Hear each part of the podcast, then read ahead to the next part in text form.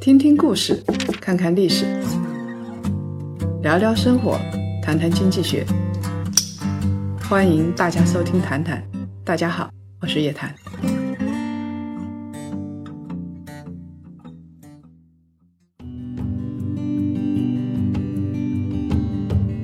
叶老师啊，在上一次给我们檀香会员卡的檀香们讲书的时候，您提了一本书叫《富豪的心理》，然后您说这次会给我们分享一下，您先给我们讲讲这本书吧。这本书是德国人写的一本书，雷纳奇特尔曼。严格的说，它其实啊不是一本书，它是四十五份调查问卷做了一个总结。他采访了主要是德国的四十五个富豪，当时是十年前了。这些富豪身价最低的大概是在一千万欧元以上，最高的是在二十亿欧元。那么他就是在说这些富豪有一些什么特质，他就设计了一些问题。因为我们知道啊，其实我们现在经常看到的富豪鸡汤未必是真的。德国的富豪，欧洲的富豪也是这样，他们会说一些政治上非常正确的废话啊，比如说呢，比如说你要好好学习。我从年轻时候就没想着赚钱，我现在也没想着赚钱。我觉得财富是一种麻烦，这些都是正确的废话。那么他这边的问卷设计调查就回避了这些问题。这些人年轻的大概三十岁左右，年纪最老的当时是七十岁，所以呢，我就对于他设计的问卷问的什么问题特别感兴趣。有时候他冷不丁的问一个问题，然后富豪就来不及反应就说了真话，所以在这本书里边，他的真话会比较多一点。这些富豪有一些共同的特质，但是另外一些我们觉得他应该是富豪身上共通的，他其实并不共通。这些人都是一些不安分守己的人，不是良民。千万欧元以上身家的人，他必须要自己创业。他如果是一个安分守己的人，他绝对不会辞了手头好好的工作去创业。我发现他们父母这一代做小生意的挺多的。未必家境特别好，这种比较多。还有一个就是他们在学校的时候啊，未必是好学生。我发现啊，那种在学校中不溜的人比较多，而且他们讨厌学校的刻板教育。所以呢，有大概一半人从中学时候就开始做生意去赚钱，然后呢，另外一些人呢跟老师怼，有好学生数量很少。这个跟我看到的在股市上是比较像，股市你成为交易大师的人啊，大概一半左右因为穷嘛就辍学了，一半左右成绩一般般，还有一些成绩好的也有。也就是说，前提是你会思考，你读书具体的成绩好坏是不是一定要上清华？未必。像马云不是上清华的，许家印也是钢铁学院毕业的，对不对？对对对，这是很典型的。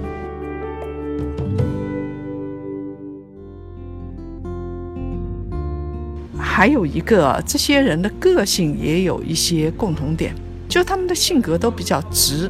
直，嗯，我们换句话说，就是这些人的沟通成本是比较低的，他们大概率不会讨好别人，听从自己的内心召唤去走的。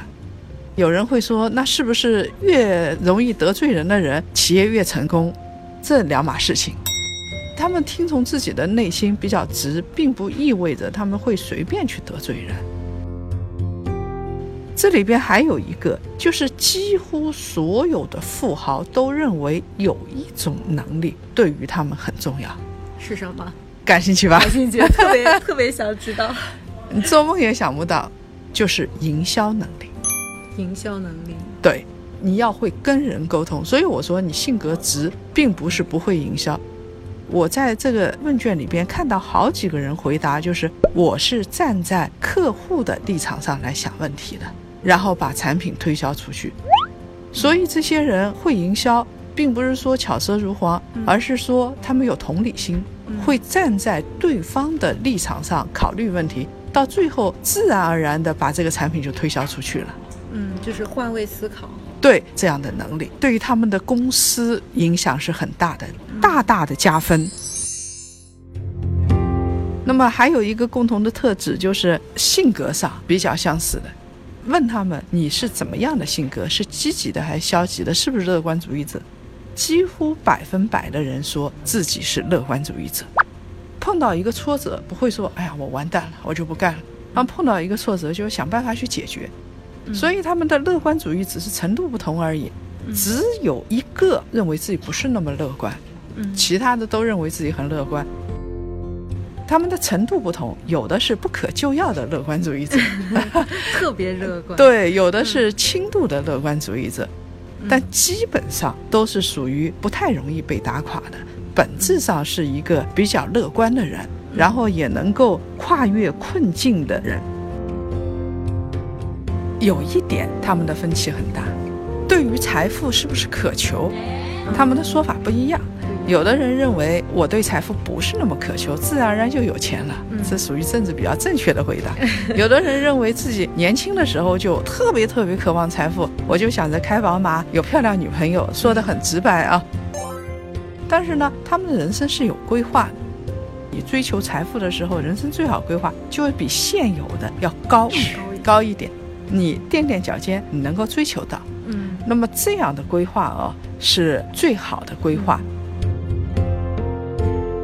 那他们有一个东西是回答很不一样的，企业家做决策到底是怎么决策的？我们现在看到各种商业的书，有的告诉你说，我做决策我是看了各种各样的数据，分析大数据，然后我做出了一个非常科学的判断，对吧？对。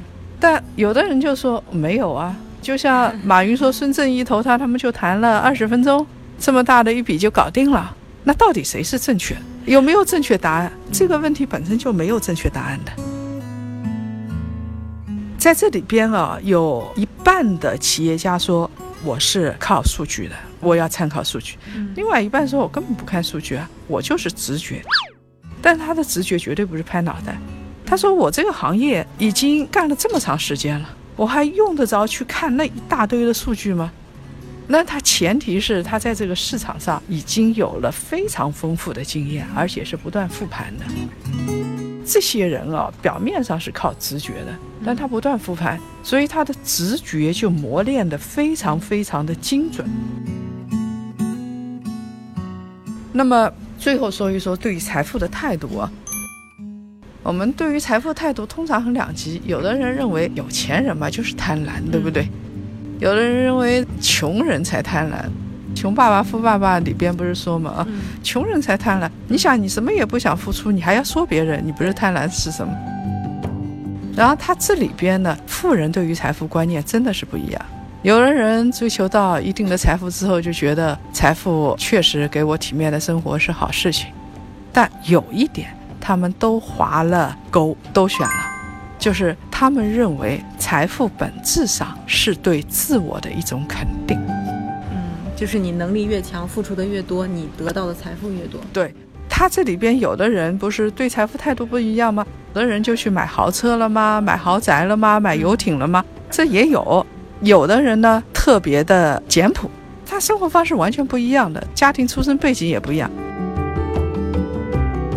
你如果没钱的话，你就说我不要钱。我觉得这是装，因为你没有选择权，你没有权利说你要不要。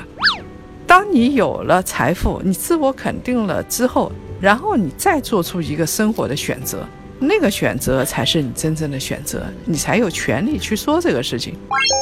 所以我想跟檀香说的是，我自己也这么想。你可以过简朴的生活，可以过富裕生活，无所谓。到了一定的阶段，它就是一个数字。但是呢，说实话，钱确实好东西，它可以给你带来自我肯定，而且呢，它可以让你有选择权，它也可以让你去做你想做的事情。如果这个事情很伟大的话，那就更好了。通过这份问卷的话，你就知道这些人共同的特质是什么。有的东西你不必太在意，比如说有的父母自己的孩子大学成绩不是太好，孩子没有考进清华、北大、斯坦福，他就着急的要死，完全没必要。你会发现在富豪阶层里边，来源各色人等。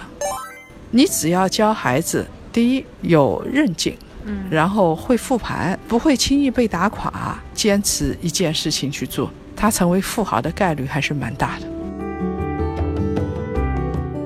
那其实今天叶老师用十多分钟的时间跟我们分享了叶老师读的这本《富豪的心理》，也给我们总结了一些成为富豪的特质，檀香会员们要学起来。